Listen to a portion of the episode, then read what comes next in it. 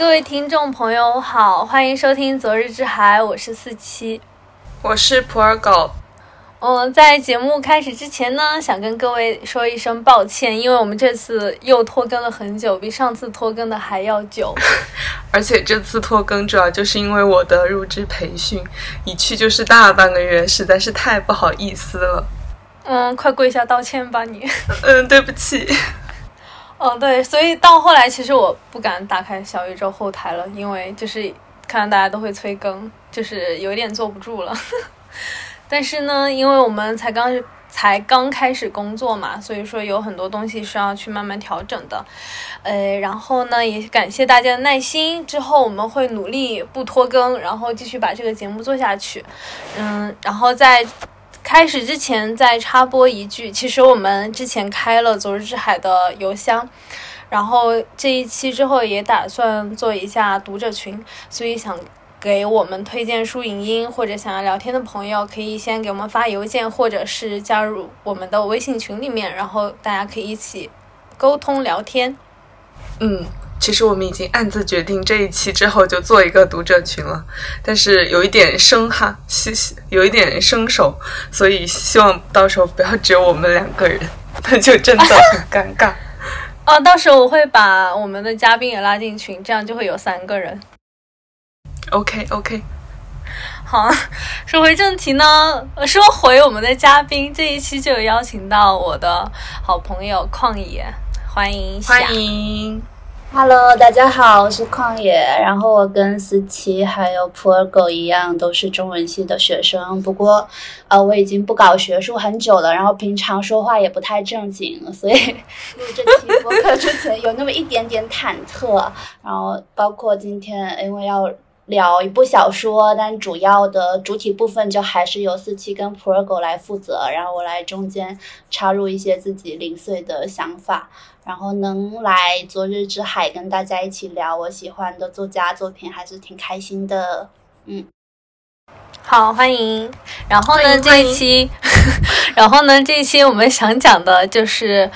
宠儿》这一部小说，其实选这部小说呢，跟旷野的关系就真的还挺大的。因为有一天他突然问我：“哎呀，怎么买原版书？”我就心想：“啊，你一个就是从来不读 原版书的人，为什么突然想到这件事情？”然后他跟我说，他自己是想买 Tony Morrison 的书。嗯，然后因为他的这个突发奇想吧，然后也让我对他的文字产生了好奇，所以说我就非常就想就想借着这一期节目，然后去了解一下这个之前对我来说非常陌生的作家啊。我补充一下哈，就我当 OK，我当时是先看了就是托尼·莫里森中文版的《最蓝的眼睛》，然后。呃，包括他在序里面其实是会讲自己写这本小说的意图，然后他会非常强调说，呃，可能因为他想写的这个故事比较特殊，他会特地去选择使用一种他认为最最契合的语言。然后我会觉得说，我在阅读《最蓝的眼睛》这部小说的过程中，虽然它已经是译本了，但我还是会觉得我有被他的语言就是惊艳到，就真的觉得已经很久没有读到。我这么喜欢的呃文字啊语言风格，所以就会很想要找来读一读。当然现在也还没有开始读啦，嗯。因为你就是跟我说你被书里面的语言打动了，然后我当时就心想说啊，居然就是隔着语言的间隔还能感受到这种力量，然后我就觉得好像是很了不起的作家和书。嗯，所以说呢，这一期就就问你嘛，能不能来当嘉宾，大家一起聊一下。嗯。嗯嗯，那呃，我先介绍一下这位作家吧，就是 Toni Morrison。嗯，这个作家呢，出生于一九三一年，然后死于二零一九年，也就是三年前。其实他在全职写作之前，他是呃国外非常著名一家出版社蓝灯出物的一一名编辑。当然，我现在也是编辑啦，就是不好意思的抬咖一下，就是哎，突然想到，就是突然想到我自己啊。嗯，不好意思，对，就是啊，不太配了，但是也会想说，嗯，感觉哎，好像还是有那么一点点联系在的呢。嗯嗯，然后刚刚嗯，刚刚旷野他提到的最蓝的眼睛，其实就是他的第一部小说。当时他呃出版的时候已经是一九七零年了。我当时在看宠儿的，呃不对，应该是巴黎访谈的时候，其实他有提到，就是那部小说出版的时候，他还没有辞职嘛。然后在那个时候，其实他同事都不知道他出版的这样一部书。然后直到后来，就可能就是有更多的评论，然后大家都在夸奖这样一部小说，就是还还挺。特别的，因为那个时候他其实已经三十九岁了。之后呢，他就辞职，然后全职写作。呃，一今天我们要聊的《宠儿》是一九八七年出版的，当时就是那一年他得了普利策奖。嗯，更大的荣誉呢就在五年之后到来，一九九三年他得了诺贝尔文学奖。然后今天我们想讲的应该是他最有名，在国内最有名的作品《宠儿》。那还是让我来给大家。讲一下这个小说。在在故事介绍之前，我要插叙一点哈。我昨天跟我就是我的研究生舍友，他在北京的十一学校，就应该是十一学校的国际分部当语文老师。然后昨天我们我我跟他讲，我要跟就是朋友聊宠儿，然后他说这是十一学校高中的国际部的必读书目，然后他给我发了一个书本，呃，就是英文版哈，英文版的必读书目。我深受刺激，生气。那你还不赶紧看《最蓝的眼睛》？你不是都买了吗？赶紧看。好的，好的，好，结束。嗯，继继续吧。好，那还是让我来给大家简单的介绍一个，介绍一下这本小说。这本小说分成了三个部分，然后它的每一个部分其实都是以。一百二十四号这座闹鬼的房子开始的，然后第一部分的第一句话就是一百二十四号充斥着恶意，这里面的那个鬼魂在不停的作怪，然后镜子一照就碎了，然后蛋糕上会出现两个小的手印，这些诡异和恶意就赶走了这个房子里的其他人，只剩下了小说的女主人公赛斯和她女儿丹芙。他们两个呢，已经习惯了和这个幽灵相处。赛斯是一个从肯塔基州逃亡出来的女黑奴。这时候，有一个外来者走进了一百二十四号，他也是一个黑奴，他的名字叫保罗 D，A B C D 的 D，也就是说前面是还有保罗 A B C，只是到最后只剩下他一个人了。然后他曾经。和赛斯就同属于那个肯塔基州的农庄，这个农庄的名字叫做甜蜜之家。这里有着赛斯的过去，当然也就是保罗蒂和赛斯一些共同的经历。仅仅是黑奴农庄这两个词语，我们就可以想到这些他们的共同经历和记忆，其实都是比较苦难也比较沉重的。但是时间已经过去了十多年，甜蜜之家的最后一个男奴保罗蒂来到了一百二十四号。他想要带给赛斯的是一种新的生活，一种未来的可能。所以，这样一个人，他其实打破了一百二十四号里面的平衡，他就赶走了那个幽灵，和赛斯同居了。但是很快，那个幽灵就化成肉身还魂，走进了一百二十四号。这个幽灵的名字就叫做 Beloved 宠儿。他进入到这个家庭是来讨债的，然后他的眼睛就始终的盯着赛斯，他反复的去让丹佛讲起关于丹佛出生时候的故事，他甚至命令那个保罗蒂跟自己做爱，然后我们就发现这个房子里的四个人之间是一种非常拧巴，甚至有点扭曲的关系。最后保罗蒂就知道了赛斯曾经做过的一件事情，他就离开了。这件事情就是这本小说最核心的一个暴力事件，也是比较深刻的一个悖论。这需要我们把时间线拉回到十几年前，赛斯怀着身孕，带着他的幼女逃亡，从甜蜜之家逃到了俄亥俄州辛辛那提，去投奔她的婆婆 Baby Sucks。当时这个 Baby Sucks 在一百十四号为逃亡的黑奴们提供了一个暂时的栖身之地。所以，其实一百二十四号本来的氛围是比较温馨的。这个 Baby Sex 就像一个民间信仰团体的领袖，他会教这些逃出来的黑奴们去感受万物，去拥有，去爱。但是很快的，二十多天之后，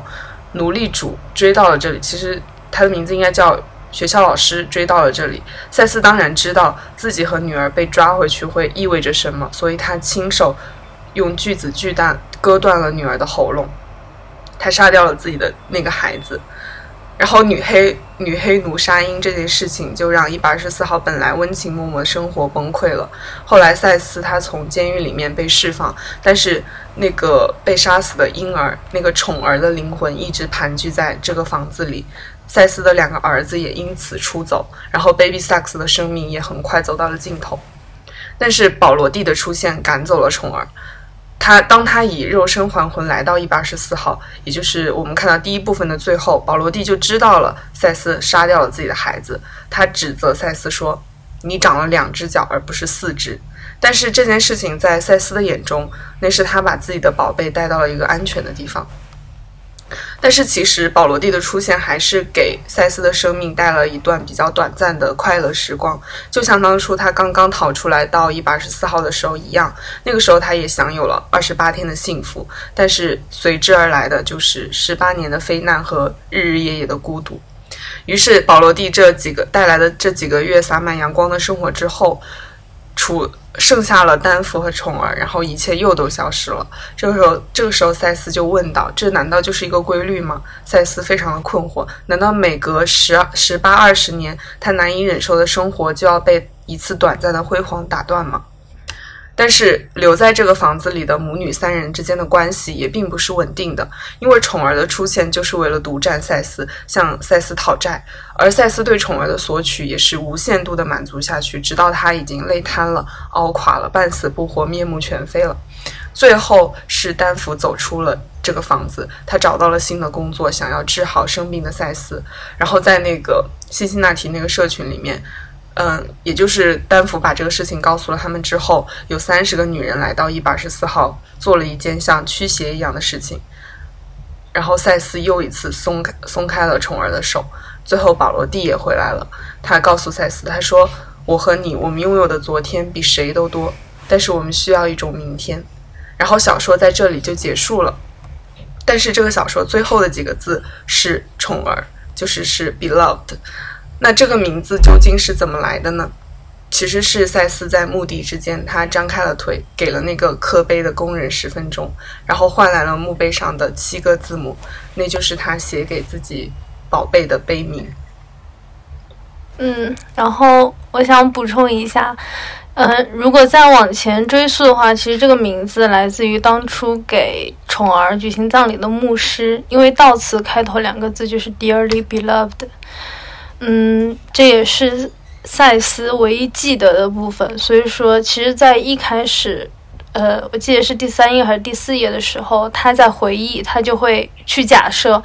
嗯，如果当初给的这个时间再久一点，是不是就是，是不是就能够把 dearly 给刻上去呢？他为此有一些懊悔，但随后转念一想，嗯，他觉得自己好在还是把最重要的东西给写下来了，就是宠儿。嗯。刚刚普洱基本还原了一下这个小说的梗概，但是呃，在各位就是听了这期节目去看之前，我必须要说的是，因为整个小说其实非常的后现代，有非常非常多的叙述者在交叉讲述，然后这个讲述的视点也在不断的变化，写法非常意识流，甚至有一段它没有任何的标点符号。我上一次读到这样的表达，大概还是在福克纳以及乔伊斯的作品里面。所以说，他其实整个小说很先锋，每个人都只讲述自己一小块的记忆。所以说，读者的任务真的就是把这些记忆的碎片给拼在一起。刚刚普洱所做的就是把这些碎片拼在一起，然后给大家讲讲述一下对他眼中的这个宠儿的拼图到底是什么样的。嗯，而且我也想说的是，其实，在这个小说里面的话，也不存在什么伏笔或者首尾呼应这样的概念，因为我觉得它在这个小说里面是不成立的。每个讲述者其实都是在喃喃自语。嗯，就我的理解的话，我觉得他们都是在试图通过回忆过往，通过回忆来搞清楚一个问题，就是究竟哪里出了问题，我们竟然落到了现在这样的境地。在我们开始讲这个小说更深层的内容之前，其实我是很想分析，我是很想分享一下小说的语言。嗯，怎么说？因为我这一次读的是英文原版，我真的就完全能够体会到，就是刚刚旷野讲的那种语言上的特别。嗯，就是往大的方向来说的话，我觉得他真的是创造一种新的语言，他完全发明了一种属于黑人的语言，然后来写这样一部作品。往小的方面来说，我觉得就从文字的机理来看，我觉得他也。做到有有一点是非常特别的，因为刚刚普洱也讲到说，这个小说的核心非常的，就是有非常的暴力，有一点耸人听闻，让人觉得这是不是疯了？但是整个小说其实你很少见到血与暴力，它整个语言反而是非常非常温柔的。所以说，当我在开始看宠儿的时候，我有一点吃惊。嗯，核心的暴力事件呢，其实从一开始就围绕着所有人，但是。对这一事件的讲述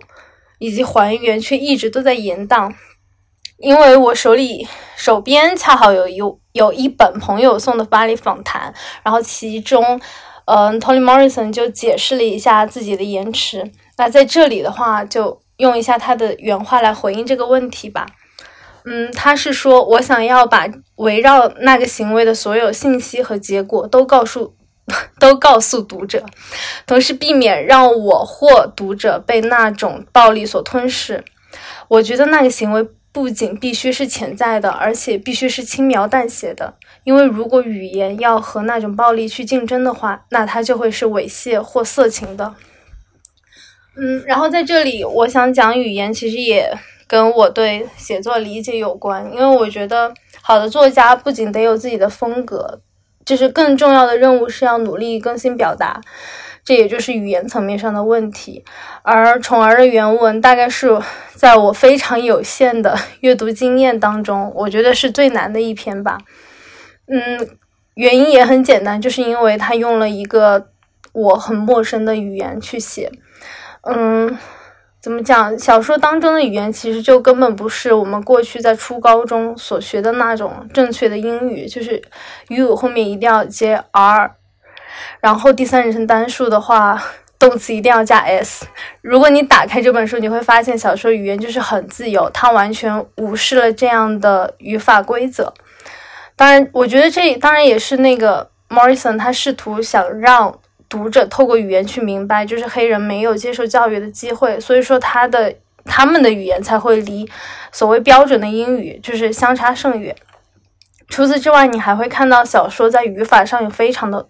就是有很多的不同。人物在说话的时候就会把整个句子结构给颠倒过来，所以说有的时候你去看，你甚至还需要就是重新去组织那个正确的语序是什么，然后你才能够明白他这句话究竟在讲什么。嗯，但是另外一点就在于，我觉得语言这个东西，它本来就是可以折射出人所处的视角与世界的。其中有一点的话，呃，我觉得 Morrison 在这个小说里面，他就是完全折现折射出来了一个黑人的世界。就是当时宠儿，就是他在跟赛斯聊天的时候，他就会提到当初那个来。呃，Cincinnati 抓赛斯的那位农场主，当时宠儿他用的那句话，他说的他的那个表达是 “the man without skin”。其实当时我看的时候，我就愣了很久，然后等到我意识到他到底在说什么的时候，我非常的惊叹，因为我觉得这完全就是一个黑人的视角，因为他在这里就是 “without skin”，它其实是一个修饰语嘛，所以说他其实是把。黑人黑色的皮肤当成了一种常态，without skin，这里就是反而指出来了一个特殊的群体，那这个群体就是白人。我就觉得在这里简直就是实实现了一种颠倒，而且我的那种错错愕以及理解本身就。带给我那种震撼感以及陌生感，都是因为我们离那样的世界实在太远了。就因因为英语本身它就是被一种白人的视角所垄断的，所以说当我看到这样的表达时候，我觉得非常耳目一新。而且这样的表达也是从一种少数群体出发的，它完全颠覆了我们惯常所想象的那种多数群体、少数群体的那种，呃。好像默认的多数群体的东西就是对的，就是这样的一种感觉。我就觉得这就是一种语言的胜利，就是所有的革命、所有的改变都是从语言开始的。而且，就是 Morrison 他现在作为一个已经就是被主流文化所认可的作家，他这样一他这样一写了之后，也让这样的世界、这样的语言进入到大众的视角当中，我就觉得非常非常的厉害。嘎四七讲的这个，就会让我想要补充一个题外话，就是我最近刚好看到说，就是像我们。大部分可能听觉正常的人，但是在呃一些听障人士的语言系统里面，他们会喊我们叫做听人，就是我觉得其实是可以去呼应的，因为我们可能对于种族的这些东西确实会觉得有点距离遥远，但是呃就像这样的切换，其实我们就能够更清楚的意识到，就语言本身就就它当然反映了就是群体的立场立场。然后语言本身就是啊，主流语言它本身其实就是一种权利了。嗯，对，是的。嗯，然后我就接着讲一讲，呃，因为怎么说呢？因为我觉得人名这一点也是让我在读原文的时候有一些不能适应的地方，因为名字本身嘛，它它既是人对万物的命名，同时它也意味着一个人如何被这个世界所命名。就是举一个最简单的例子，就是之前提到那位 Baby Sucks，呃，说实话，这个名字一开始就让我很误解，因为当时我就以为是对某个小孩的昵称，直到就是再看多看几行，发就会发现啊，原来竟然是指的一个老婆婆，然后呃后。到小说的后面才会发现，嗯，其实一开始他被自己的主人，也就是 Sweet Home，就是那个农场主，被他被他叫，就是那个时候那位农场主就会叫他 Jenny，直到他自己的儿子，就是用自己来买来买到了母亲的自由之后，他来到了自由的辛辛那提然后获得了独立与自由吧。那个时候，他才鼓起勇气去问他的农场主为什么要这样叫他。然后那个农场主其实就叫 Mr. Garner。然后那个 Mr. Garner 就说，当时买他的时候就看到他的票票据，就是买他的时候就看到票据上写他的名字叫做 Jenny。其实 Jenny 这个名字就很不像黑人，嗯，而且就像是剥削他的白人随便为他取的一个属于白人的名字。所以说，在这个谈话的当下，她就为自己取了新的名字，叫做 Baby Sucks，Sucks 就是她丈夫的名字。然后在这个时候，Garner 就继续问到她，她说：“那你的丈夫叫你什么？”然后他说：“他叫我 Baby。”所以说，往大的来说，就可以看到，其实每一个好像自由的黑奴都会通过一种重新命名来夺回，就是。这种主动权就是让他成为一个人，而不是黑奴交易票据上一个名字。然后接着的话，呃，在这一段对话，接下来就是他自己一段内心独白。这个时候，他就会他就会想，如果自己的名字不表，如果自己的不，如果自己的名字不保留一点丈夫的痕迹，那她要如何找到自己呢？嗯，然后在这里的话，我觉得就是从 Baby Sucks 它的名字的由来以及变迁，我就觉得其实就已经有一点在暗含，就是在这些现象下面是整个黑人群体的命运，因为那个时候他他还在思考，就是要跟自己的家人，要跟自己孩子重逢这一件事情，但是嗯，等到他自由之后，他多方打听。他才发现，原来自己真的是永远失去了他们。而在当时，他还非常天真的在厨房里面跟另外一个黑人女佣聊天，就说：“啊，we just scattered, but not for long。”就是我们只是分散了而已，这只是暂时的。就是，但是他没有想到是他的儿女，就是要如果被如果被卖到了其他州，那就再也找不回来了。甚至他还有一些孩子是被。呃，是被卖到某一条船上，然后还死在那里了。嗯，所以说，我觉得这个名字这一点也是我想特别讲的。嗯嗯，然后整个小说也刚刚提，刚刚也提到了，就是他故意想要，呃，通过一些非，通过一些就是看似错误的语言表达，然后来呈现出就是属于黑人的那种语言跟日常的世界。其实这样的一种文字特点也决定了小说所使用的字词，其实其实很简单，甚至有些地方还是错的。但是我们都知道那是什么意思。比如说赛斯他他最经常用的一个词之一就是记忆，但是他用的并不是正确的英语，他用的是他就是正确英语不就是 remember 吗？他他用的词都是永远都是 remember，就是 memory 前面再加上一个 re r e。然后这一点的话，其实呃，我一开始还不太能确定为什么就是一定要让他把这个词给拼错，但是后面就是我会发现这一点很有用，因为在第二部分的时候有一段就是非常像交响乐，就整个段落里面是赛斯、Dunbar 还有 Beloved 他们三个人的。就是声音轮番交错，一人一句，就像轮唱一样。这个时候，读者就必须得靠内容去推测那个说话者是谁。然后在这一段当中，你就会发现，凭借了赛斯他自己独有的那个所谓的语言上的错误 remembering，你就会认出来哪一句话是他说的。而且我觉得，在整一段话当中，就是 Morrison 真的就是把小说写成了音乐。那一段话，哎，我就很想分享。然后在这里的话，我们三个人可能会就是轮番认领一个角色，大家可以猜一猜谁是谁。You came back because of me. Yes. You remember me. Yes, I remember you. You never forget me. Your face is mine. 嗯，然后在接下来这一段呢，Denver 就加入了，然后整。整个对话就变成了 Denver 跟 Beloved 跟宠儿之间的对话。I will protect you. I want her face. Don't love her too much. I am loving her too much. 嗯，然后 对，然后这一段之后呢，就又变成了三个人的声音同时出现。Beloved. You are my sister. You are my daughter. 就是。写作，我觉得文字跟音乐很大的不同就是文字必须得按照线性的那个顺序写出来，所以说就是写作有先后，但是大家完全可以把它理解成同时发出的三句话。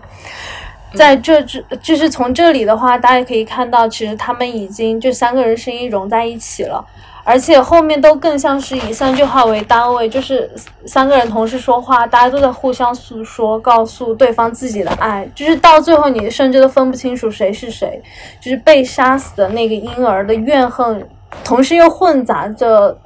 就是对被爱的渴望，母亲的爱与痛苦，以及妹妹对姐姐那种复杂的情感，都非常密集的交织在一起，无法分离。然后接下来这一段也是他们三个人的。一个合唱，大家都可以从对话当中就是感受到其中的差别。嗯，然后接下来这一段呢，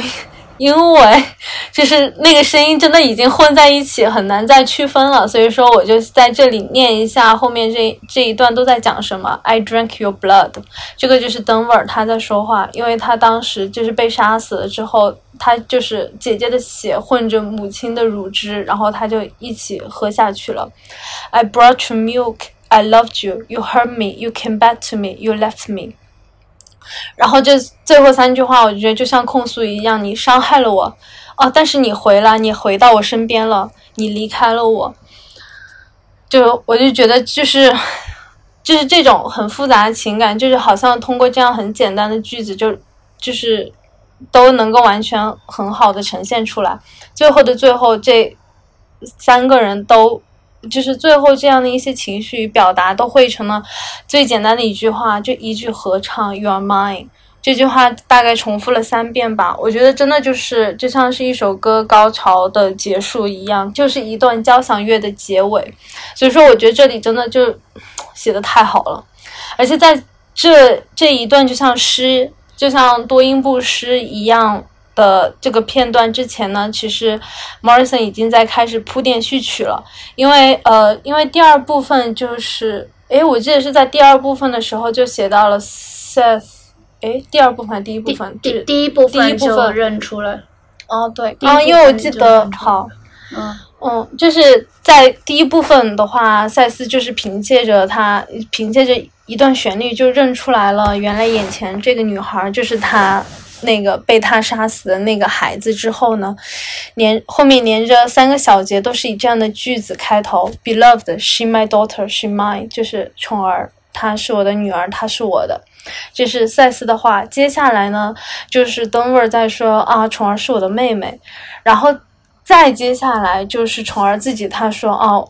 我是宠儿，and she's mine。所以说，呃，我当时在看到这里的时候，我在理解宠儿这一句的 she 的时候，我就很。就就愣了好久，因为我已经惯性理解成宠儿了，直到后面我才意识到，哦，原来这里指的是自己的母亲。所以说，在嗯，就我很想讲这个人称代词的问题，就是因为我觉得在这样一个相近的句式表达当中，就是代词是没有变的，就是唯一变化的是代词所指代的那个对象。我就觉得其实这样的处理非常的妙，因为从这样的细节就可以看出来，就是他们的心可能是他们的心情和想法或许是一样的，但是呃怎么讲，就是从这样细节可以暗示出来，他们之间就是没有办法分离，但是又主彼此追逐这样的一种这样一种关系吧。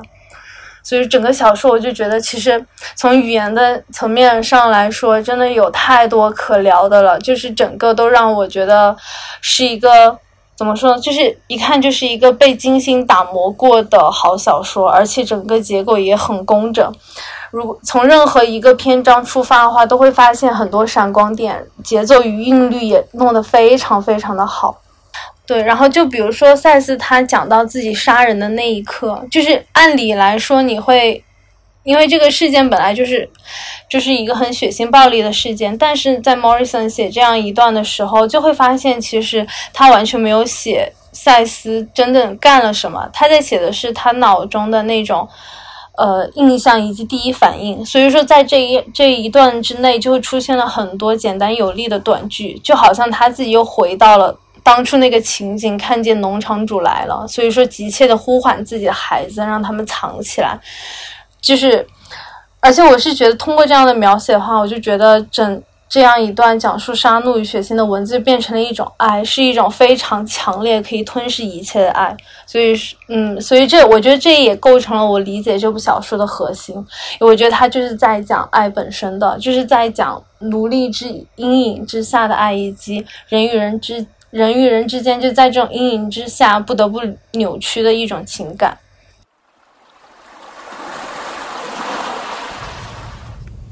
嗯，那我们看到，不管是从语言还是从技法上分析，这本小说都真的非常的丰富。但是为了更好理解沃里森他写作时候的那种抱负和他的想法，我们还是有必要对这个。核心的奴隶制的历史做一个简单的回溯。美国历史上奴隶制被废除是在一八六五年，但是宠儿开篇的时间是在一八七三年。我们渐渐就是越往后面读，会越发现小说叙事的那个中心事件，也就是赛斯杀死自己的孩子，它发生在十八年前。所以这本小说的时间跨度是从奴隶制废除之前到奴隶制废除之后。但是废除的只是制度，而不是制度的历史。那些前半生被奴役的黑奴们，他们会在哪里过着怎样的生活？我想这些都是历史课本里面不会去细致讲到的。同样的，它其实小说里面几个地点的设置，也是暗合这个废奴历史的。一七八七年的时候，美国国会就通过了一个法令，它规定了密西西比河以东、俄亥俄河以北禁止蓄奴，而俄亥俄河就是肯塔基州的北部州界，那个甜蜜之家就就位于肯塔基州，这个离自由只有一河之隔的地方。我想读过这个小说的大家一定都会记得，渡河还有河面上浮现的女人的脸，都是小说里面反复提及的一个桥段。让我们回到小说本身呢，就会理解莫里森他自己在序言里面写的，他要将奴隶制还原成一种个人的体验。他其实就是要用蓝石路一百二十四号这座房子里面牵连到的所有事情，去复现奴隶制的历史。准确来说，是要通过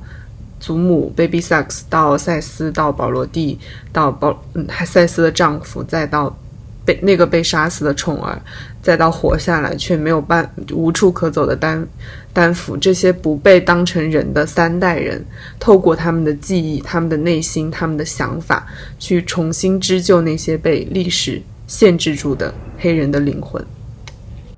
嗯，然后呃，我想先进入小说具体设定的部分，因为其实我觉得宠儿还就是在我读过的。呃，作品里面还挺妙的是，就是它有一个鬼屋的设定，因为可能在呃，相较于文学作品，就是类似于鬼魂、鬼屋这种设定，可能在通俗小说或者是一些恐怖电影里面会更多一点嘛。所以在一开始读到宠儿的呃鬼屋设定的时候，还是会把它跟可能你呃我脑海中固有的一些对于呃鬼魂啊、鬼屋这样的一些。既有的印象去做比较，然后一般想到鬼屋，其其实就是一些盘踞在呃房子里面的，然后它要么就是总总捣乱，当然这个捣乱的程度有高有低哈，要么就是一些可能回来复仇，然后回来杀人的这样的鬼魂，是我们可能比较熟悉的一种鬼屋叙事，然后。在最开始进入宠儿这个小说的时候，可能看起来其实没有那么不一样，因为它它在一开始一开始也会告诉我们，就是一百二十四号这个房子里，呃，就是他有一个婴儿愿赌的灵魂，然后他也就是像开头 p r o g o 所介绍，就是他留下很多捣乱的痕迹，然后赶跑了自己的两个哥哥等等，然后但是从就是小说里面人物的对话，其实是可以知道。一百二十四号房子，呃，虽然在这个社区里面，其他人可能对这个房子有点避而不及，呃，但是就是他们对他的这种距离感，其实可能并不是因为这个房子里面有一个鬼魂，因为我们会从对话中知道，就这种鬼魂，它可能不是个例。Baby Sucks 就会，就他拒绝搬走，他的理由就是，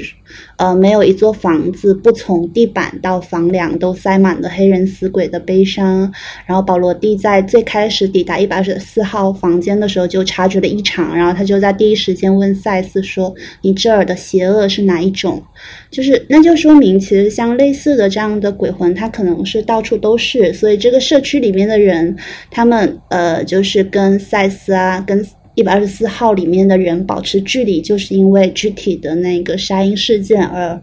不是因为这个鬼魂设定本身。嗯。然后在保罗蒂，呃，就是问出这个问题的时候，赛斯的回答是他不邪恶，只是悲伤。所以，呃，就是这可能是一百二十四号房子里面这个灵魂最特殊的部分，就是这是一个婴儿的灵魂。然后，这个房子里面的人对这个灵魂其实是接纳了的。就虽然就是从表面上来看，呃，两个长大了的儿子因为这个鬼魂离去，但是从后文其实也就应该是后文里面有一段单幅的叙事，就可以猜测就是。呃，这两个哥哥离开未必是因为鬼魂，因为从在他们长大的过程中，鬼魂可能一直都在，包括可能有对曾经发生过的事件的恐惧。因为，呃，其实当时赛斯试图杀死的并不只有宠儿，就当时两个哥哥也在场的，嗯，他也对他们下了手，只是两个哥哥及时的被 Baby Sucks 救走了，嗯，对，那。那其实，在两个呃长大了的哥哥离开，然后 Baby Sucks 死去，然后保罗蒂也尚未来到一百二十四号的时候，塞斯跟丹福他们在某种程度上就是跟房子里面的这个宠儿的鬼魂，其实就是相依为命。他们呃在相处中达成了一种微妙的平衡，这个鬼魂就是他们的亲人。然后呃，我觉得当鬼魂还只是鬼魂的设定的时候，就。呃，是有一点点让我觉得有点呃，有一点点吃惊，但还没有太吃惊。所以我觉得最奇特的部分还是在于宠儿里面，他对鬼魂的设定到后来是具体到宠儿他的肉身还魂，然后也不是就如果这是一个恐怖片叙事的话，这个。呃，鬼魂回来讨债呀，或者复仇，它应该是一种邪灵啊，或者什么之类的那样的一个形象。但是在宠儿里面是，就是过去了十十八年嘛，就是过去了十几年的时间，然后宠儿回来是以一个已经成年了的女孩的身份回来的。对，然后，然后回来的这个时间时间点是在保罗蒂将房子里的幽灵赶走之后，然后看起来赛斯的新生活好像要展开了，就是保罗蒂带着他跟丹佛，就他们其实基本上不不跟周边的人社交，也不太离开就除了赛斯要工作之外，也不太离开一百二十四号这个房子。但是保罗蒂就带着他们出去玩了一趟，然后就在他们外出归来的时候，就在门口碰到了一个已经长大成人的女孩。然后只有丹福认出了她，就是他知道这就是宠儿。嗯，然后。呃，所以就是我刚刚也提到，其实它跟恐怖片的叙事是不太一样的。所以其实在我第一遍的阅读体验里面，是会觉得当宠儿回来之后，就是这个小说它到底要怎么展开？就如果它不是恐怖片那种，就是一回来，然后这个邪恶的灵魂它就要做各种就是对呃人不利的事情，然后意图谋取他的性命，就这种叙事之外，那一个呃死去的。灵魂，然后他回来寻找，就找到他的母亲，向他索取。那他要索取的是什么？他具体要以什么样的方式索取？就是我觉得这其实是需要更强的想象力的，而呃，我在阅读过程中是想象不到会发生什么的。所以我觉得，就是这是阅读体验里面呃很很奇妙的一部分。嗯嗯。刚刚旷野其实讲到，就是说宠儿回来之后要干什么，就是他到底要怎么展开，其实就很像就是这样一个非常严重的一个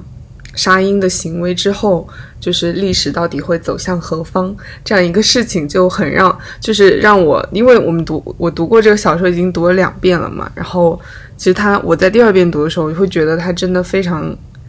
强烈的让我呼应到我们之前学过的一个故事，就是《圣经旧约创世纪》里面的一个故事，就是亚伯拉罕献祭的事情。这个事情也很简单，就是某一天亚伯拉罕接到了耶和华的命令，就说你要牺牲你的儿子以撒献祭给上帝，然后他就同意了，他心里面就默默决定了。然后第二天一早，亚伯拉罕就带着他的儿子出门了，但是他没有把这件事情告诉给任何人，包括以撒。然后等亚伯拉罕在那个山上搭好了祭台，这个时候儿子以撒才问道：“用来献祭的羔羊在哪里？”当时亚伯拉罕的回答就非常的含糊，他没有办法直面儿子的这种，因为他马上要做一件很残忍的事情，所以他说：“神会为自己准备好祭品的。”但是其实他已经下定了决心，就是把自己的儿子当做祭品。但是就因为他对神是非常的忠诚的。就是，但是就在他下定了决心举起刀的瞬间，然后大天使就出现了。然后这个时候，一旁的丛里面就出现了一只公羊，然后他代替以撒完成了这个献祭的仪式。但是我们就会发现，其实亚伯拉罕他献祭自己儿子的这个行为，他也是一个悖论式的决定，一个不可能做出的决定，因为他听从了耶和华的命令，但是这个命令已经违背了不可杀人的律法。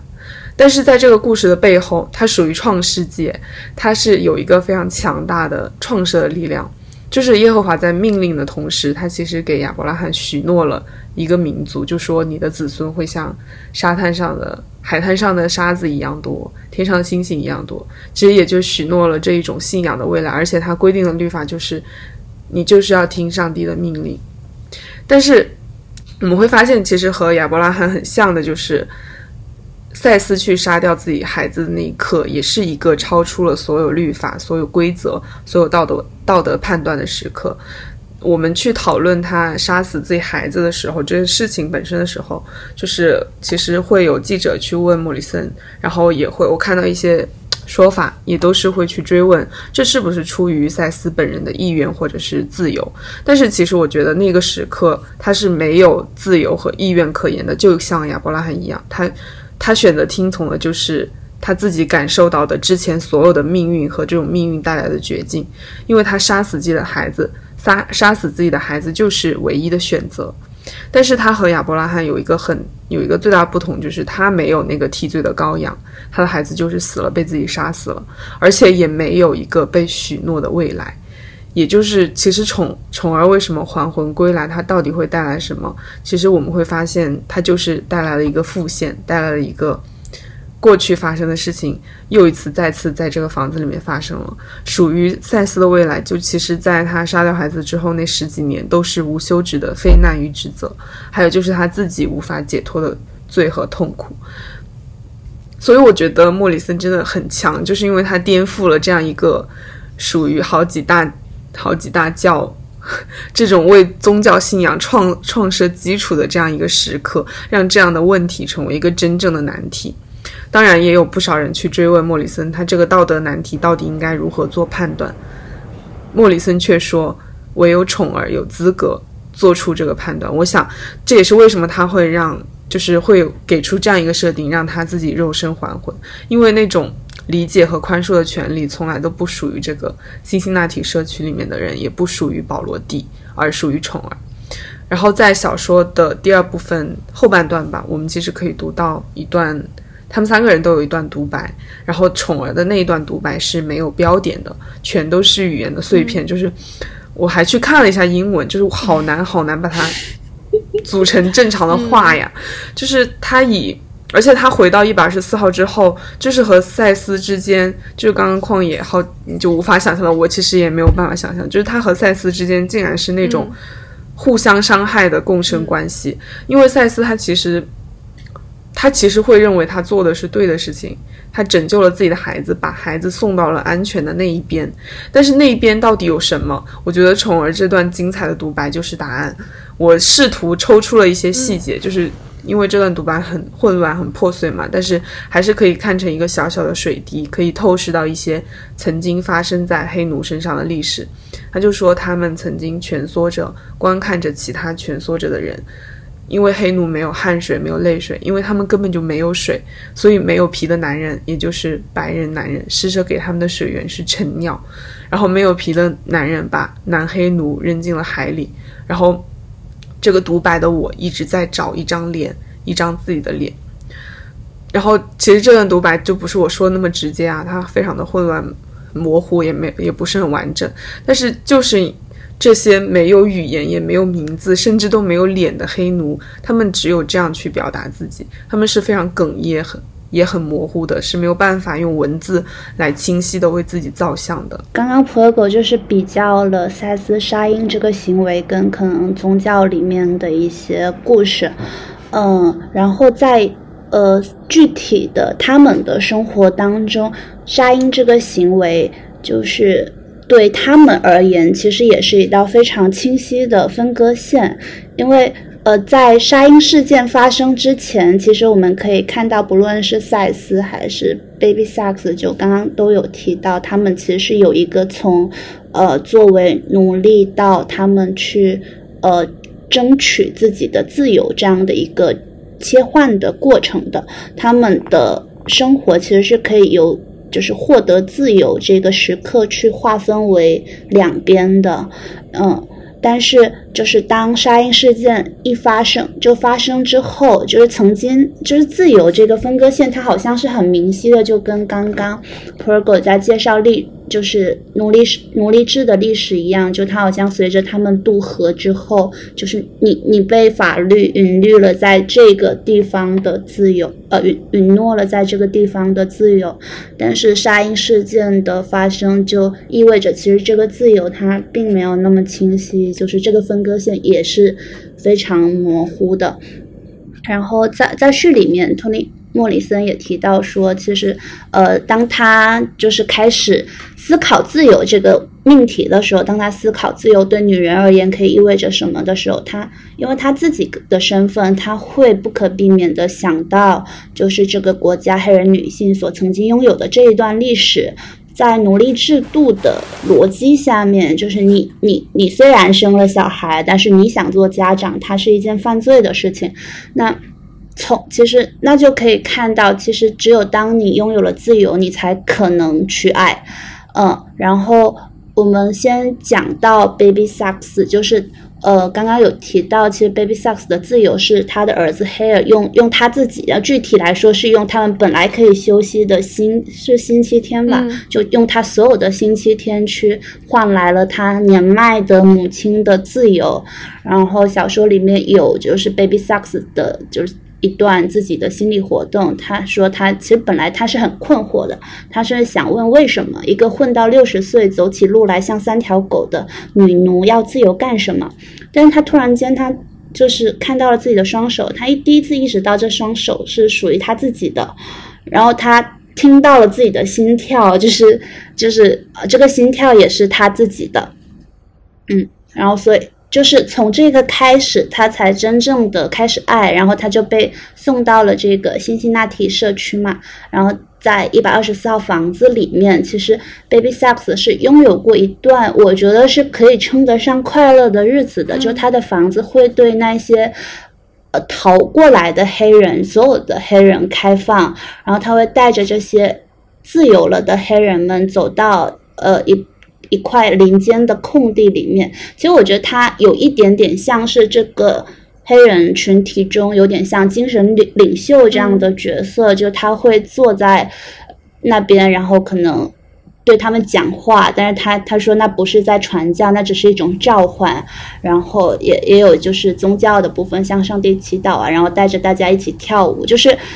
我觉得这其实是大家在。拥有自由之后，去使用自己的四肢，使用自己的语言，甚至其实包括祈祷这件事情，就是就是只有当自由真正的降临的时候，你才可能去祈祷。当你都没有自由，谁就是谁会去祈祷呢？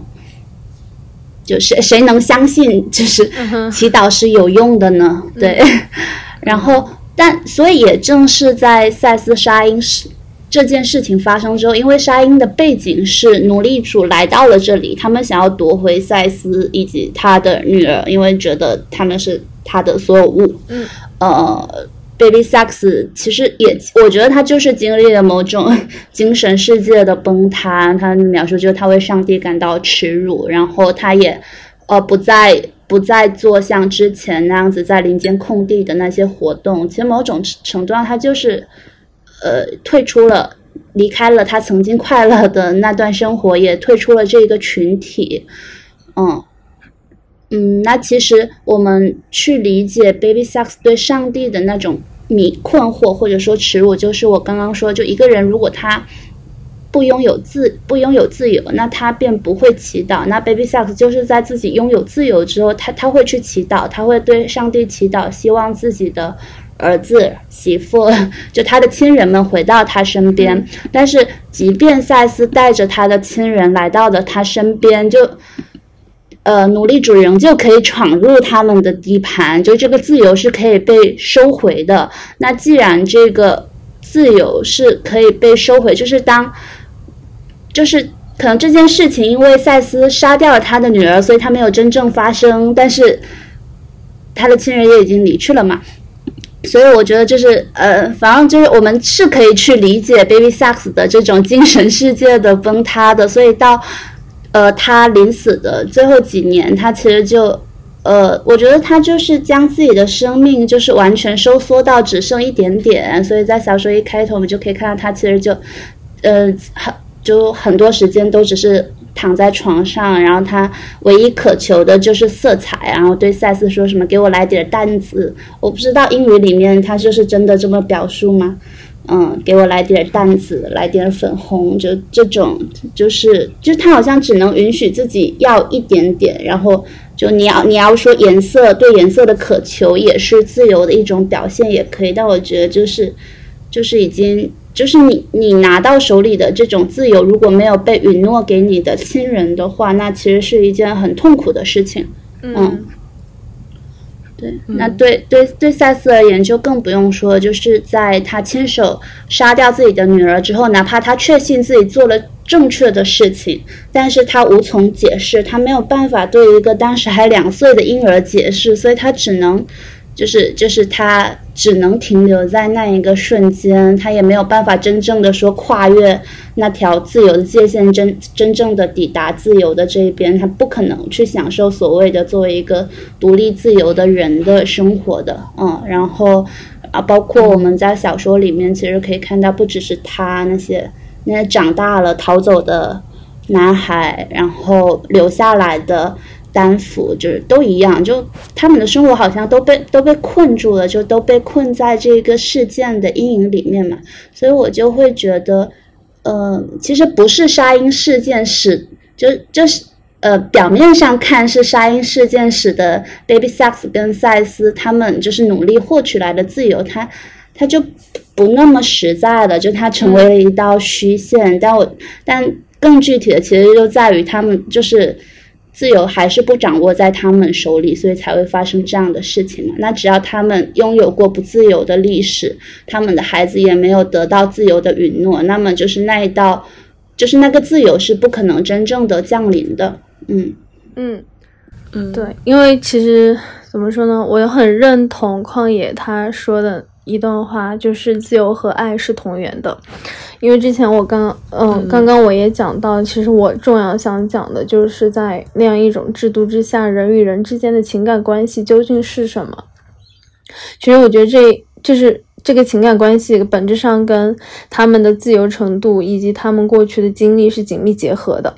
因为我记得在小说一开始的时候，其实就在讲赛斯的两个孩子逃跑了，离开了这个闹鬼的房子，这就引发了 Baby Sucks 跟赛斯的一段对话。就是当时 Baby Sucks 说，赛斯其实他很幸运，因为他至少留下来了三个孩子，而他自己一共生了八个，但最终每一个孩子都离开了他。就是赛斯她的丈夫黑尔，黑黑儿吧，就赛斯的丈夫黑儿，嗯，就说他本来是最后一个留在自己身边的孩子，但是最后也消失了。只有赛斯跟他的孩子们跨越了那条河来到自己的身边。这个时候他就说：“That's all you let yourself remember。”就是说，这就是你让自己，你允许自己记住的一切。所以从某种意义上，就是为了生活，他们都不得不，以及是心照不宣的，就是要选择去遗忘。其实这就是当时大部分黑人面对过去以及当下的态度，因为过去实在是太沉重了，拥有的东西实在太少了，并且它还可以随时被抢走，所以说他们就学会了期待很少的东西，只去在意一点点，爱一点点。那这样的话，失去的时候痛苦也只有一点点，他们还能够继续活着。就是，然后我就觉得说。就是赛斯他后面的那种孤立的处境，其实也在于这一点，他与其他黑人实在有太大的不同了。就嗯，就是其他其他人对于爱的态度从，呃，就是从坡地身上其实也能看出来，因为当时有一段对话，就是登威尔他因为不太喜欢坡地，所以说他就有点出言不逊，就是想要赶他走。呃，当然坡地他也不开心，然后赛赛斯他就想要替自己的女儿道歉，但这个时候坡地就觉得很莫名其妙，就是你为什么要替自己的女儿道歉？她不是已经长大了吗？但是赛斯说不，他永远都会是自己的小孩，而他永远都会保护他。在这个时候，坡地就会心想说啊，危险，危险，因为他在生活当中学到的一切就是。你一定要很吝啬的去爱，否则万一出了什么事情，你可能再也拿不出任何的爱给别人了。而且就是，就相当于是，如果你怎么说呢？如果你用用尽全力的去爱，毫无保留的去爱，那有一天可能这样的爱会摧毁你自己。嗯，在我看来的话，我觉得赛斯他对于爱的理解更加贴近于我们。而赛斯在坦白的时候，他其实说自己杀掉自己的孩子也是因为爱，因为自己好像自由了，到了辛斯纳提之后才更加爱自己的孩子。他当时说，可能是因为自己在肯塔基州就是没有办法去爱，因为那个时候他还只只是一个奴隶。对，然后在这段对话当中，他就问坡蒂：“你到底能不能理解这一点？就是他是。”他是如何的爱着自己的孩子，然后坡地他当时就心想说：“我怎么会不懂呢？”他就想到自己在乔乔治亚州的时候，那个地方当时也是，就是允许黑奴嘛，就允许奴隶制的存在，所以说他当时就想，他说当时在乔治亚州的时候，他没有办法去爱月光，没有办法去爱白鸽，因为他知道在那里这一切都是属于别人的，所以他必须保护自己，要去爱一些渺小的东西。如果要爱星空，那他只能爱最小的那一颗星星；如果他爱人，那他只能透过枝桠悄悄看自己所爱的人。而自由对他来说，就是可以放心去爱自己所选中的那个人和那那件事。不需要任何人的允许，所以在这样的一种体验之下，爱其实变成了一种特权，就是你会想说，怎么会这样呢？就是跟这样一种不得不自我进行限制的爱相比，就是赛斯的爱实在是太猛烈、太极端了，所以说他们都不能理解。包括坡地的第一反应也是。你有没有想过，其实你有别的选择？但对于赛斯来说，就是这些别的选择对他来说都不是选择。他无法接受自己的孩子失去自由，成为物件，就是被人明码标价，想蹂躏就蹂躏。就是过去发生在他身上那所有一切，就是很耻辱、很糟糕的事情，都将降临在他的女儿身上。而且在这里，我也想要再进行一个类比，就是母女关系这一回事儿。哦，我很我很想大胆的说，我觉得在“母亲”这个词对于当时他们来说，或许都是一个新奇的事情，因为你会发现在整个小说里面没有出现“母亲 ”（mom） 这样的词，就是孩子对母亲的称呼是 “mam”，就是在中译本里面是把它翻译成了太太。其实后来我跟普洱讨论过。就是我们都会觉得说，这或许是在暗示，在奴隶制体系之下，没有人能够真正成为一个母亲。就是不是说他们不想，而是没有办法。其实这一点，刚刚旷野也提到了，就是这样一种，我觉得母女关系或许是我们习最习以为常的，就是习以为常的一个最最最基本的情感关系，而这样的关系对他们来说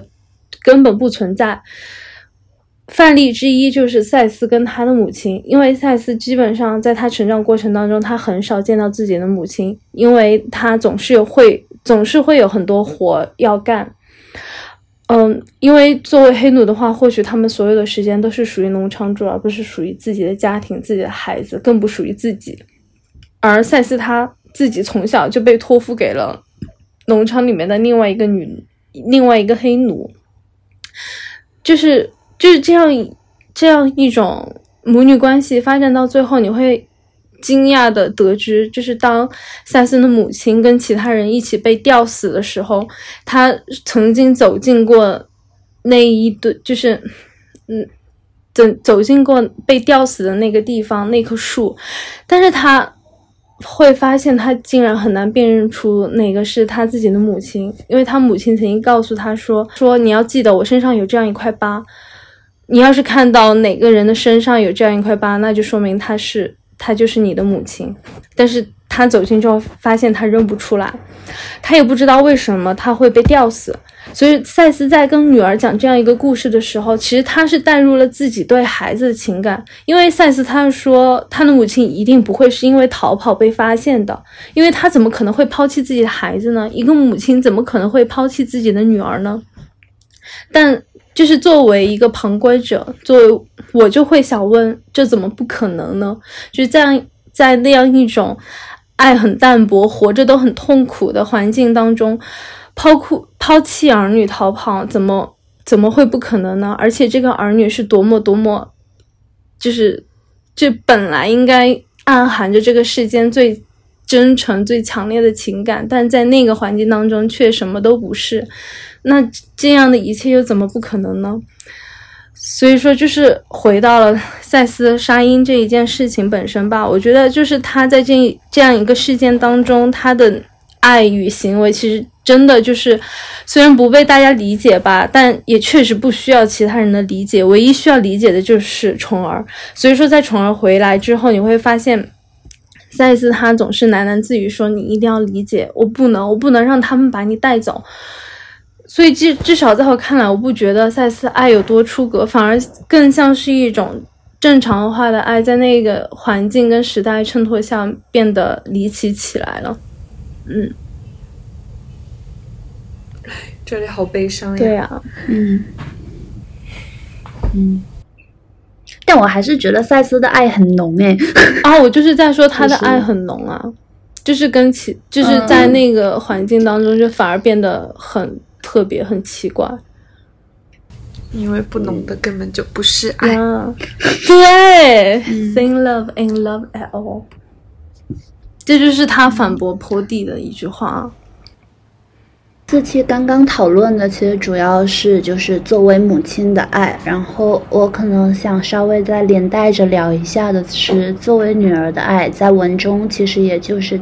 丹佛跟宠儿的爱，就我会觉得某种程度上，丹佛跟宠儿就是这对姐妹其实是构成了一种镜像，她们是赛斯活下来的跟没活下来的女儿，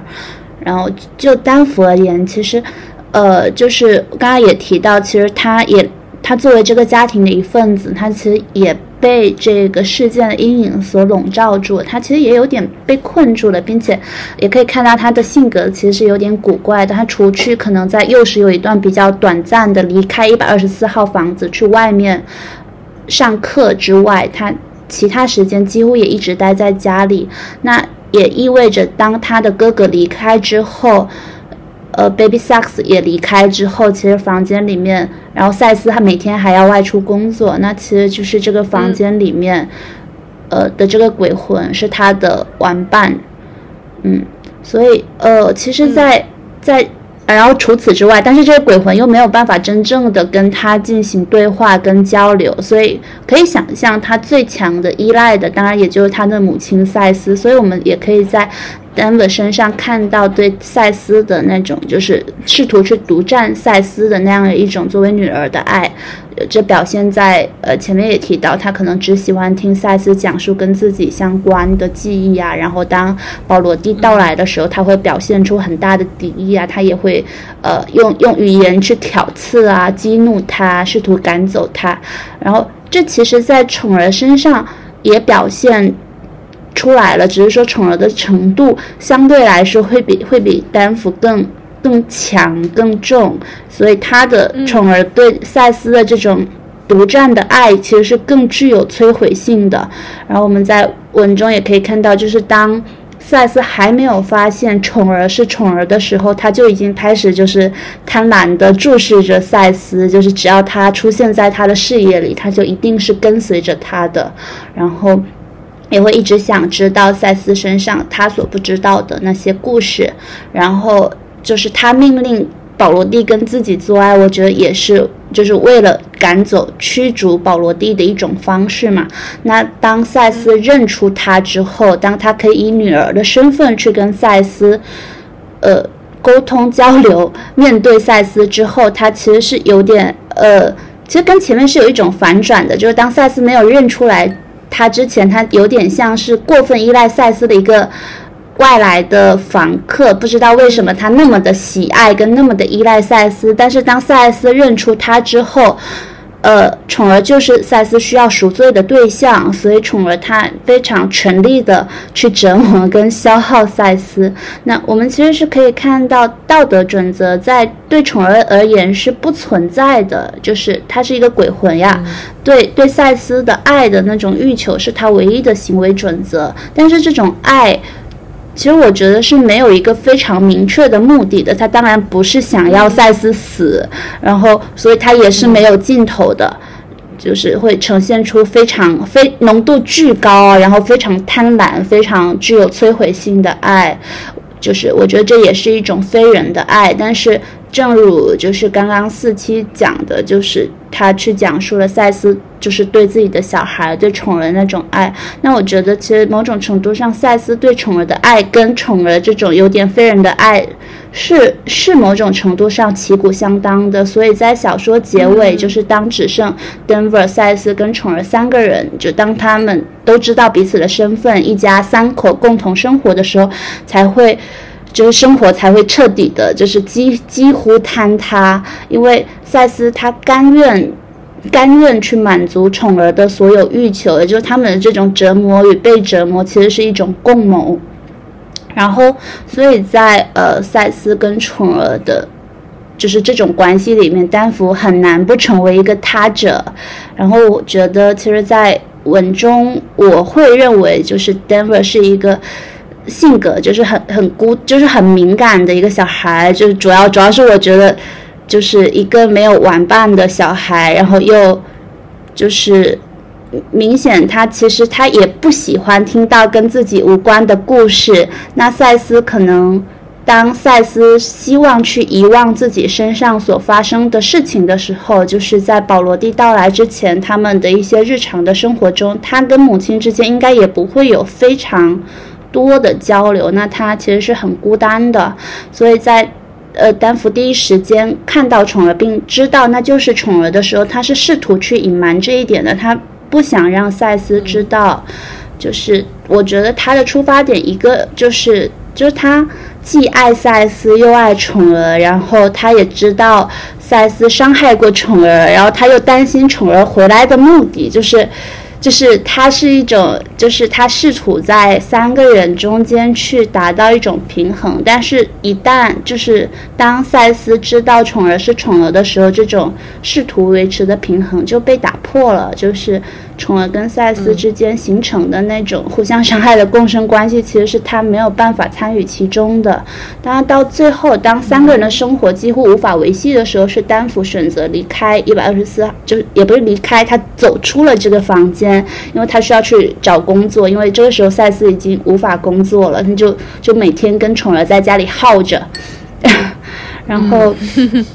嗯小说里面其实我有个印象还挺深的关于 Denver 的片段，就是已经呃在快结束的部分，第三部分，然后保罗蒂呃他要回去找赛斯，就这个时候宠儿已经离开了，然后他在街上碰到。丹福，然后向他问起，就是呃，一百二十四号房间曾房子曾经发生的事情，然后，然后他讲说，他看到丹福转向一个年轻人的脸一下子亮了起来，然后在保罗蒂就是他的叙述视角里，在他的语言系统里，这个亮了起来是形容人看到自己爱的人的时候的样子，所以我会觉得，就是单单就讨论单。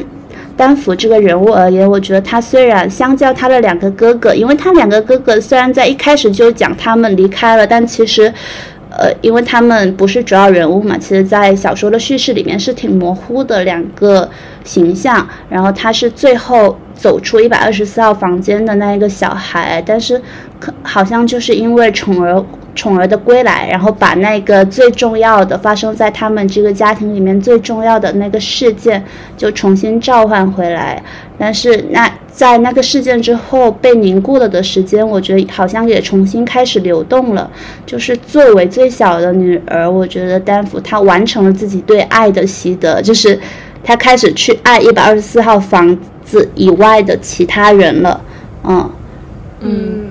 我想补充的是，在第二部分，就是那个黑，就是带赛斯过河的那个黑奴，就是 Stampede。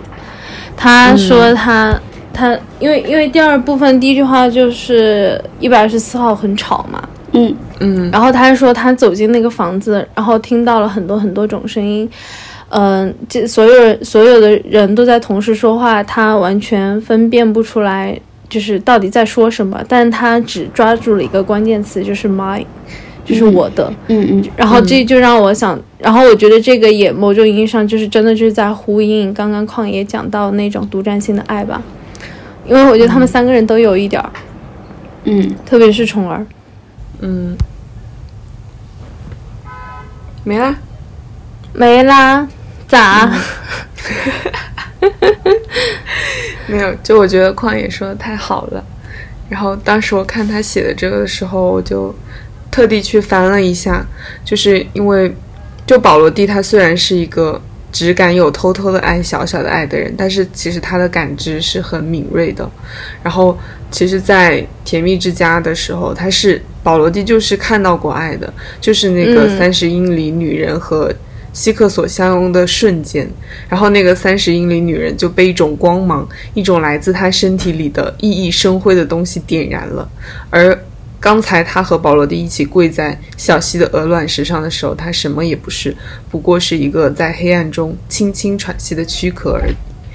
然后我就会觉得，刚刚那个旷野提到的那个保罗蒂说的那个一下子亮了起来的那个形容，非常的感人。嗯。嗯嗯，对我当时读的时候，其实就是记得他前面提到了这个，所以我会觉得，呃，提到丹福的这个是，就是在他语言系统里面的一种翻译。嗯，对，是的，是的，对。嗯，那最后我最后再讲一点点吧，就是关于肉身还魂这个魔幻的设定，因为其实魔幻现实主义里面可能这种写法还是比较常见的，但是我觉得在这个小说里面还是有一些其他的意思在，因为就像最开始旷野就讲到了那个关于恐怖片的叙事，因为我们会把幽灵啊、精怪啊这种在现实世界里面，它是一种不合理的存在。然后它是一个没有位置的造物。其实，我当时其实想到很多，就是关于什么像《聊斋》里面的女妖精啊，其实很多就是在现实秩序里面被压抑的，然后也容不下的一些东西，就会用这样的一种不合理的方式出现，因为他们就是我们现实的秩序要去打要去打消的。但是宠儿在这个小说里就是代表了那些没有名字也没有面容的人，然后。所以其实我看，哎，就是反复去琢磨的时候，会觉得很悲伤，因为在黑奴这个漫长的岁月里面，他们从那么远的地方，然后被卖到了一个新的大陆，这么长的苦难里面，这么多的不公里面，积累又倾诉出来的，还是只有一个不合法的幽灵，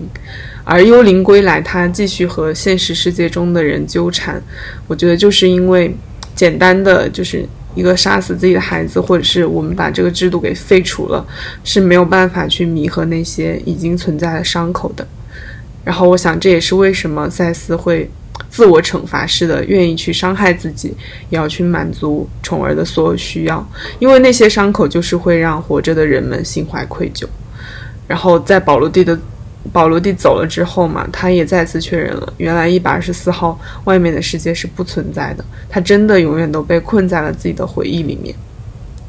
然后书里有一句话我印象特别的深刻，就是形容宠儿和赛斯之间那种扭曲的爱的，就是似乎赛斯并不想要真正得到宽恕，他想自己得不到宽恕，而宠儿恰好就帮了他。然后在这个记忆里面，其实，在很早的地方。赛斯就曾经对丹佛说起过自己对记忆的认识，可能就是他造出来的那个词吧，rememory。他说：“对于我来说，时间太难信任了，有些东西去了一去不回头，有些东西却偏偏留下来。我曾经觉得那是我重现的记忆。你听着，有些东西你会忘记，有些东西你永远也忘不了。可是不然，地点。”地点始终存在。如果一座房子烧毁，它就没了。但是那个地点，它的模样会留下来，不仅留在我重现的记忆里，而且就存在于这世界上。我的记忆是幅画，漂浮在我的脑海之外。我的意思是，即使我不去想它，即使我死了，关于我我的所作所知所见的那幅画还存在，还在它原来发生的地点。然后丹佛就。其实后面发生，后面他又说一段话，就是这就是为什么我一定要把我的孩子带走。他跟丹佛说：“你永远不要去那里，因为地点就是永远存在的，记忆是不可能被终结的。不管大家多么想要忘记那一切，这个记忆总是强势的重现。他要求这个房子里的人不断回忆和重组过去发生的事情。”而我觉得这对一个族群，或者是对一个人来说都是非常可怕的一件事。时间就这样凝固住了，而且我们就继续看保罗蒂和赛斯之间的温情，也并不是 让时间往前流动的一个做法。就是保罗蒂去亲吻赛斯背后的那棵树，就是那棵树不就是鞭子抽打出来的鞭痕吗？也是保罗蒂说，啊，就是在一个被逼问的。情境下不得不说起自己被戴上了那个马嚼子，然后因为他们才能分享这种过去的痛苦，而我觉得时间凝固、失去未来的这个诅咒，其实已经包含了包含在了他杀死自己孩子的那个瞬间里面，因为他就是用夺走未来的方式保护了未来。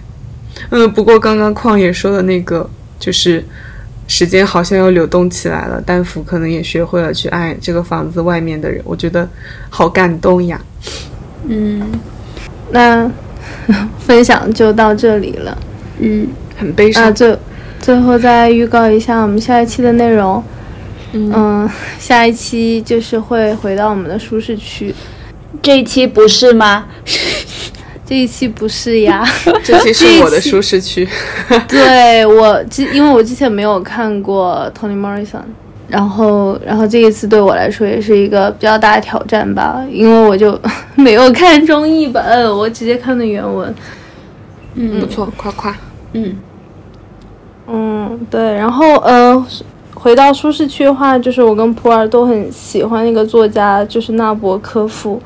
然后下一期我们想讲的是他的那个有